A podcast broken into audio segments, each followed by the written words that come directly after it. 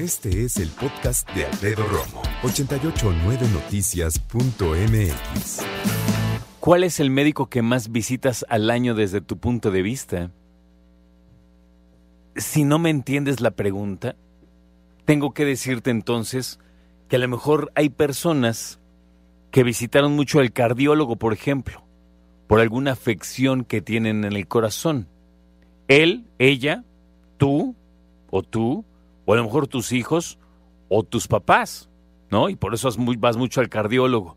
O vas, por ejemplo, a el pediatra porque acabas de tener un bebé, ¿no? O tus hijos. O tal vez fuiste a la dermatóloga o dermatólogo, aquellos que se dedican a atender el órgano más grande del cuerpo, que es la piel. Tal vez fuiste al gastroenterólogo, que todos eh, terminan trabajando, claro, con cuestiones gástricas. Tal vez tu amiga eres tan sana que solamente tienes que ir al ginecobstetra, ginecólogo, ¿no? O ginecobstetra, porque eh, simplemente vas a checarte, a hacer tu papá Nicolau, o a lo mejor vas porque decidiste embarazarte, ojalá sí, qué lindo.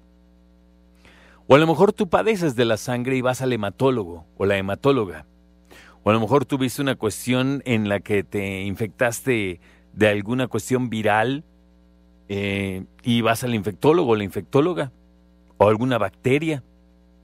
O a lo mejor tuviste lamentablemente un accidente, una situación o incluso el deporte que practicas y ahorita tienes que ir a medicina de rehabilitación o a lo mejor vas con la nefróloga o el nefrólogo que se dedican a atender los riñones y que es el ah, órgano más solicitado prácticamente en México en términos de trasplante.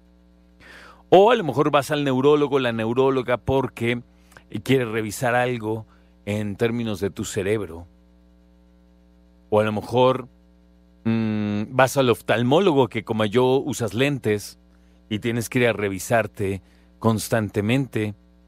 O también como yo, vas al otorrinolaringólogo, en mi caso la otorrinolaringóloga, porque quieres ir a revisarte tus oídos, tu nariz, tu garganta, para cabeza y cuello, revisarte que todo está bien, tu aparato fonador, ¿no? Respiro, eh, la cuestión de respiración también, obviamente.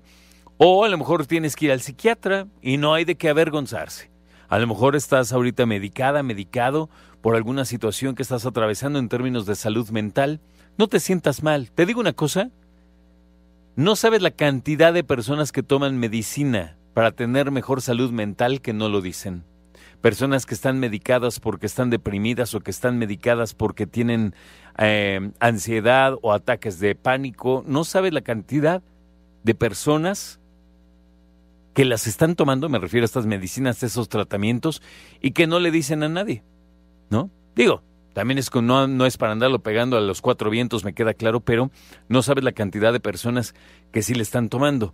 A lo mejor fuiste con un radiólogo porque te fuiste a sacar algunas placas que eran importantes para tu médico, o a lo mejor fuiste al urólogo o la uróloga porque te está revisando y es bien interesante, fíjate. Todo el mundo dice, ah, es que el urólogo, qué miedo. No, el urólogo se refiere a todo lo que tiene que ver desde riñones, tracto urinario, obviamente, eh, todo lo que tiene que ver con la uretra. La uretra es el canal que saca la orina del cuerpo humano, hasta la punta del pene o en la parte superior de la vulva. Y entonces cuando vas a ver un urólogo, no tienes que ser hombre para ir a ver un urólogo, ¿ok? Y sí, también checa la próstata, eso que ni qué.